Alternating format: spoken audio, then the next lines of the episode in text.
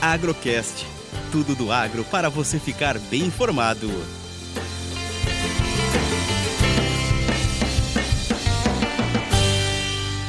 Análise café e dólar direto da mesa de operações da Minasul.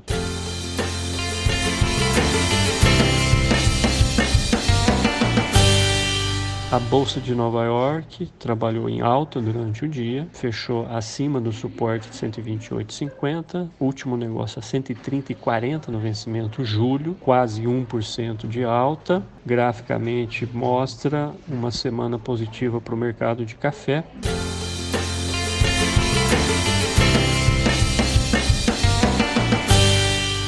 Dólar também trabalha em alta, 1% neste momento, cotado a 5,73.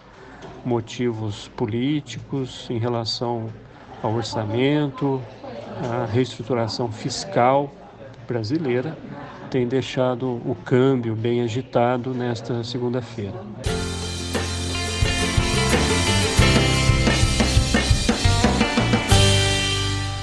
O mercado físico para cafés finos ficou em torno de 730 a 735.